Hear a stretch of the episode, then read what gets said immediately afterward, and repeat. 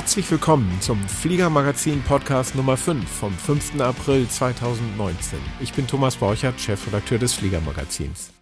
Diese Folge des Fliegermagazin Podcast wird Ihnen präsentiert von Lightspeed Aviation. Wir haben heute Michael Fröhling zu Gast, Autor beim Fliegermagazin und auch Buchautor. Hallo Michael. Hallo Thomas. Du hast ein Buch geschrieben, das aus dem Fliegermagazin Artikelserie entstanden ist. Und das ist jetzt in der neuen Ausgabe erschienen. Wie heißt das Buch? Das Buch heißt Aufsteigen zum Instrumentenflug. Und richtet sich an? Richtet sich in erster Linie an die Leute, die ein Alpha erwerben möchten aber natürlich auch die, die schon länger IFA fliegen und vielleicht ihr fliegerisches Know-how auf ein höheres Level heben wollen. Es ist ja damals entstanden aus einer Zusammenarbeit mit uns, mit dem Fliegermagazin. Äh, wir haben eine Artikelserie gemacht, als die neuen EASA-Instrumentenflugregeln rauskamen. Ja, richtig, 2014. Also so lange ist das jetzt schon her, Wahnsinn. Ja, ja. Und dann hast du gesagt, ich mache da ein Buch draus, hast noch Artikel hinzugefügt und so weiter. Wann ist dann das Buch rausgekommen? Das Buch ist äh, im April 2017 erschienen, zur Aeromesse praktisch und war dann äh, glücklicherweise nach anderthalb Jahren bereits ausverkauft. Also die erste Druckauflage waren 1000 Exemplare, was eine ganze Menge ist. Immerhin machen in Deutschland im Moment so 300 Leute im Jahr ihr IFA im, letzten, im vergangenen Jahr. Als wir die Artikelserie geschrieben haben, waren das noch un ungefähr so 100 bis 120 pro Jahr. Ist ja auch ganz interessant, dass sich in der, dem Zeitraum äh, die Zahl der IFA-Schüler verdreifacht hat fast. Vielleicht haben wir auch einen kleinen Beitrag dazu geleistet mit unserem Buch. Das hoffen wir natürlich. Jetzt sagst du, die erste Auflage des Buchs ist ausverkauft. Du hast dann eine zweite Ausgabe gemacht. Hat sich die verändert im Vergleich zur ersten? Ja, zunächst mal die zweite Auflage ist aktualisiert worden, also entsprechend neuer Gesetzgebungen zum Beispiel und auch mit aktuellem Kartenmaterial versehen. Dann ist die neue Ausgabe erweitert worden, circa 20 Prozent. Es sind vier neue Kapitel dazugekommen und es sind zwei Kapitel wesentlich erweitert worden, nämlich die Kapitel äh, GPS und Glascockpit. Über Glascockpit und GPS wollen wir gleich noch ein bisschen ausführlicher reden, aber zuerst dies. Diese Folge des Fliegermagazin Podcasts wird Ihnen präsentiert von Lightspeed Aviation, dem führenden Unternehmen für tragbare ANR-Technologie für Piloten. Lightspeeds herausragende Luftfahrt-Headsets wie das Zulu und das Sierra sind bekannt für außergewöhnliche Geräuschdämpfung, Tragekomfort und Qualität. Besuchen Sie Lightspeed auf der Aero Friedrichshafen auf dem Stand A6007 und erleben Sie den Lightspeed-Unterschied legendärer Komfort, bewährte Langlebigkeit, robuste Eleganz. Oder besuchen Sie die Website unter www.lightspeedaviation.com. Warum sollte man denn überhaupt IFA machen? Was hat man davon als Privatpilot, wenn man ja gar nicht unbedingt bei furchtbarem Wetter jetzt auf irgendwelche Nordseeinseln fliegen möchte? Naja, es gibt erstmal zwei Aspekte. Der eine Aspekt ist, dass man öfter in die Luft kommt. Ja, wenn man vielleicht, äh, ich kenne da keine festen Zahlen, beim VFA-Fliegen vielleicht nur zu 50 Prozent der Zeit in die Luft kommt, wenn man zum Beispiel mal einen geschäftlichen Termin wahrnehmen will. Äh, so ist das bestimmt beim IFA eher so, würde ich mal sagen, 60 bis 80 Prozent, äh, dass man wirklich fliegen kann. Das ist der erste Aspekt. Und der zweite Aspekt ist die Sicherheit wie viele Unfälle passieren und ist, glaube ich, die äh, stärkste un tödliche Unfallrate, weil Leute VFA in schlechtes Wetter einfliegen. Und äh, das ist, wird natürlich nicht passieren, dem man einfach unterwegs ist, weil er es ja beherrscht. Und es ist ja auch diese Fortbildung zum IFA-Piloten macht einfach ganz viel mit einem fliegerisch und bildet einen fliegerisch sehr weit fort, selbst wenn man dann hinterher ganz wenig in sehr hartem Wetter fliegt. Ja, man wird einfach ein besserer Pilot. Ja, weil man sehr viel äh, zielorientierter arbeitet, weil man mit Briefings vielleicht mehr arbeitet, weil man sich vielleicht wieder angewöhnt hat, die Checkliste zu lesen. Das Ganze drumherum, die Procedures, die man beim IFA lernt, machen aus einem einfach einen viel bewussteren und sicheren Piloten. Jetzt sagtest du, die, die Zahl der Instrumentenflugschüler hat sich tatsächlich verdreifacht. Ähm, da kann man ja nur sagen, dann hat das ja sehr funktioniert, das Konzept äh, der EASA, ein vereinfachtes Instrumentenflugrating anzubieten. Ja, ist eindeutig so. Ähm, die, es ist zwar nicht so, dass es leichter geworden ist, ein IFA zu machen. Das betrifft die Theorie wohl, äh, wo ungefähr nur 50 Prozent der Fragen äh, gestellt werden, wie es im Vergleich zu früher. Es betrifft die Praxis aber eigentlich nicht, weil es gehörte früher dazu, zu einem IFA 50 Stunden Mindeststunden zu absolvieren.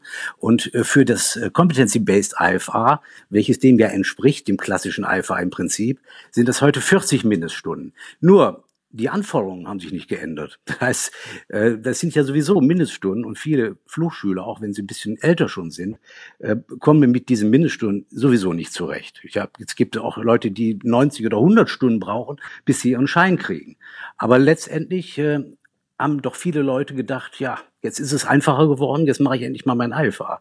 Was interessant ist, dass dieses Enroute IFA, wo man also keine An- und Abflüge nach IFA machen darf, äh, eigentlich kein Riesenerfolg ist. Also ich würde mal schätzen, dass maximal 20 Prozent der Schüler äh, dieses Enroute IFA nur gemacht haben. Ich fasse das nochmal kurz zusammen. Es gibt also nach der EASA jetzt zwei Instrumentenflugberechtigungen. Das eine äh, ist eigentlich das altbekannte, weltweit gültige ICAO-konforme Instrument Rating. Nur der Weg dahin ist einer, den die ASA ein bisschen anders beschrieben hat und die nennt sich, nennt das eben Competency-based, also kompetenzbasiertes Instrument Rating. Und dann gibt es eben das En-Route äh, Instrument Rating, wo man die gleiche Theorieausbildung und auch die gleiche Theorieprüfung macht, oder? Ja, das ist richtig. Äh, die Theorieausbildung ist völlig identisch und man kann ja dann auch erstmal das En-Route IFA machen mit 15 Mindeststunden und dann kann man später das Competency-Based IFA da draufsetzen mit nochmal plus 25 Stunden, was dann insgesamt 40 ergibt. Und En route, wie der Name schon sagt, da kann man zwar auf Strecke in Wolken fliegen, muss dann aber nach VFR starten und landen, was ja so ein bisschen komisch klingt für die Praxis, oder? Ja, es ist natürlich äh, mit dieser Lizenz sehr verlockend, auch mal den einen oder anderen ILS zu versuchen, obwohl das illegal ist. Und ähm, wir wissen ja alle, dass Wetter nicht immer ganz vorhersehbar ist und äh, manche Leute übernehmen sich ja auch, ähm, wenn sie äh, Wetter anschauen und fliegen dann trotz schlechten Wetters dennoch. Und da ist natürlich bei dem En-Route IFA sind Gefahren äh, dahingehend, dass man irgendwo ankommt und äh das Wetter ist einfach zu schlecht. Ja, also ähm, das ist nicht unproblematisch. Wobei man natürlich im Prinzip dieselbe Problematik auch hat, wenn man nach Sicht fliegt. Ne? Auch dann muss am Ankunftsort das Wetter gut genug sein. Aber trotzdem, ich verstehe schon, wie das zu einem Problem werden kann. Ja, was natürlich für dieses En-Route IFA spricht, ist, dass die Leute durch die Wolken fliegen können. Ja, das heißt, wenn sie mal äh, VFA unterwegs wären und würden in schlechtes Wetter kommen, dann sind sie eindeutig besser ausgebildet als jemand, der nur sein PPL hat. Und für das Upgrade zum, zum kompetenzbasierten Instrument Rating würde man dann tatsächlich vom Enroute IFA einfach die fehlenden Stunden machen müssen, aber die Theorie hätte man schon, da würde man keinerlei Theorieunterricht oder gar Prüfung mehr machen müssen. Ja, richtig, so ist es. Äh, der einzige Nachteil ist, wenn man das in zwei Steps macht, dass man zwei Prüfungen machen muss, zwei Praxisprüfungen. Du sagtest es eben schon, das Buch ist um 20 Prozent gewachsen, gerade in den Bereichen, die ja dann äh, vielleicht in der Prüfung gar nicht so relevant sind, aber dann hinterher in der Praxis, nämlich GPS, Glascockpit und solche modernen Avionik-Sachen. Wie relevant sind die inzwischen in der Ausbildung? Ja, ich zum Beispiel bilde fast ausschließlich in Flugzeugen mit Glascockpit aus. Und das betrifft auch einige andere Flugschulen, die ich kenne. Also das Glascockpit wird ja äh, immer mehr akzeptiert auch von den Piloten. Und äh, es gibt ja praktisch auch kein Neuflugzeug, was heute ausgeliefert wird, welches, welches äh, kein Glascockpit hat. Wie haben denn eigentlich Glascockpit und GPS die gerade die Instrumentenfliegerei verändert aus deiner Sicht? Ja, es gibt einige große Vorzüge der Glascockpits über GPS braucht man, glaube ich, nicht sagen. Das ist ein Wahnsinnsvorzug, ist immer zu, zu wissen, wo man ist auf dem Moving Map, das ist klar. Aber Glascockpits haben halt heute Features, die doch wahnsinnige Vorzüge bieten. Nehmen wir mal den großen Horizont. Also ich habe äh, klassisch gesehen, hat einen Horizont, der ist vielleicht zehn Zentimeter im, im äh, Durchmesser. Und jetzt hat man das Primary Flight Display auf Seite des Piloten, wo man einen Horizont hat, der vielleicht 30, 40 Zentimeter breit ist. Das ist, äh, wenn man durch die Wolken fliegt, schon ein großer Vorteil. Äh, das ist eine Geschichte. Dann die zweite Nummer ist zum Beispiel, dass man immer den Wind sieht. Ja, das ist auch eine kleine Revolution. Ich weiß immer genau, wo der Wind herkommt und kann immer mein Heading so einstellen, dass ich optimal für den Wind vorhalte. Oder es gibt so in den Glascockpits gibt es ja auch Synthetic Vision. Äh, da gibt es so einen kleinen Gesellen, den Flight Path Marker. Das ist ein kleiner Zielring und den, der zeigt immer, wo das Flugzeug landen wird. Also wenn ich zum Beispiel den Flight Path Marker auf, auf einem Berg sehe, dann weiß ich, ich werde auf diesem Berg landen, also als Warnung. Äh, fliege ich eine Landebahn an, dann kann ich den Flight Path Marker etwas vor die Schwelle setzen und dann wird das Flugzeug genau auf die Schwelle aufsetzen. Also das sind so Kleinigkeiten von Glascockpits, die doch faszinierend sind und die das Fliegen wesentlich erleichtern. Jetzt sagtest du, GPS und Glascockpit ist eines der Themen, das jetzt prominenter im Buch vorkommt. Was sind denn die anderen? Ja, es sind vier neue Kapitel. Äh, das erste ist äh, das Thema AZF, also Funksprechzeugnis für das IFA und die ICAO-Sprachberechtigung. Zweites, was dazu gekommen ist, ist äh, der Ablauf einer IFA-Ausbildung. Das wohl vielleicht damit das interessanteste von den vier Kapiteln. Das dritte ist Airwork. Und das vierte sind die, abschließend sind die zehn Gebote für das Alpha-Fliegen. Ah ja, das klingt ja sehr, sehr mächtig, zehn Gebote. Aber da kommt man tatsächlich äh, äh, mit zehn Regeln aus. Ja, die äh, Reduktion auf das Wichtigste, äh, ich nenne mal äh, eine Regel davon, äh, was bei mir in der Ausbildung immer ein großes Thema ist. Äh, was mache ich, wenn ich gestartet bin und in die Wolken reinfliege? Ja, was muss da in welcher Reihenfolge erledigt werden? Also wann ich fahre das Fahrwerk ein, wann fahre ich die Klappen ein, wann reduziere ich die Leistung, wann rufe ich Radar, wann äh, lese ich die Checkliste, äh, wie fliege ich meine Departure, was muss ich in welcher Reihenfolge im Kopf haben? Das ist ein ganz, ganz wichtiges Thema äh, und das ist eines der Gebote, dass man eben sich sehr gut vorbereitet hat und ein Konzept hat, wenn man in die Wolken reinfliegt, äh, was in welcher Reihenfolge zu geschehen hat. Du hast ja eine ganz besondere Erzählweise, die auch schon bei unseren Lesern im Fliegermagazin ja damals sehr gut angekommen ist und die jetzt sich auch im Buch so wiederfindet. Das ist kein Lehrbuch, sondern du erzählst im Grunde, also man lernt mehr so en passant äh, nebenbei, während du eigentlich aus der Praxis und sehr praxisnah berichtet. Was ist da dein, dein Erzählgeheimnis? Naja, es geht einfach darum, diese doch teilweise recht trockene Materie, IFA-Fliegen in der Praxis, ähm, einfach verdaulicher darzustellen, also einfach ein bisschen lockerer zu schreiben. Da ist ja eben auch immer die ein oder andere Headline, die witzig ist und wo man vielleicht drüber schmunzeln könnte. Und da fragt man sich ja, wieso soll denn ein Lehrbuch über IFA äh, witzig sein? Und dann ist die Antwort einfach, weil es sich dann leichter lesen lässt. Und es gibt nur positive Reaktionen zu dem Schreibstil. Ja, das haben wir ja genauso empfunden und deswegen schreibst du ja auch nach wie vor bei uns regelmäßig äh, über Instrumentenflugthemen. Aber es ist schon ein deutlicher Unterschied zu dem klassischen Lehrbuch, das den, den Kanon so wiedergibt, wie es normalerweise gemacht wird. Ja, ist auch eine Besonderheit, dass er nur über die Praxis geschrieben wird. Keine Theorie und auch nicht viel Technik. Das heißt, es wird nicht äh, die Technik einer VOA dargestellt oder eines Glascockpits im Detail, äh, so wie das in anderen Lehrbüchern ist, sondern es geht einfach nur darum, was muss ich wissen, damit ich äh, erfolgreich pilotieren kann im, durch die Wolken und auch Anflüge machen und Abflüge machen kann. Jetzt geben wir nochmal die wesentlichen Daten. Also das Buch heißt? Das Buch heißt Aufsteigen zum Instrumentenflug. Autor ist Michael Fröhling, also du. Mhm. Und äh, es kostet?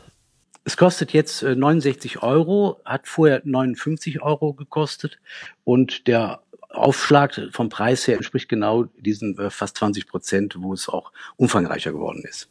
Und du hast jetzt wie viele Seiten? Ja, es ist äh, gewachsen von 170 auf 200 Seiten. Was noch dazu gekommen ist, ist ein Stichwortverzeichnis, was ganz gut ist, wenn man dann eben auch mal gezielt suchen kann.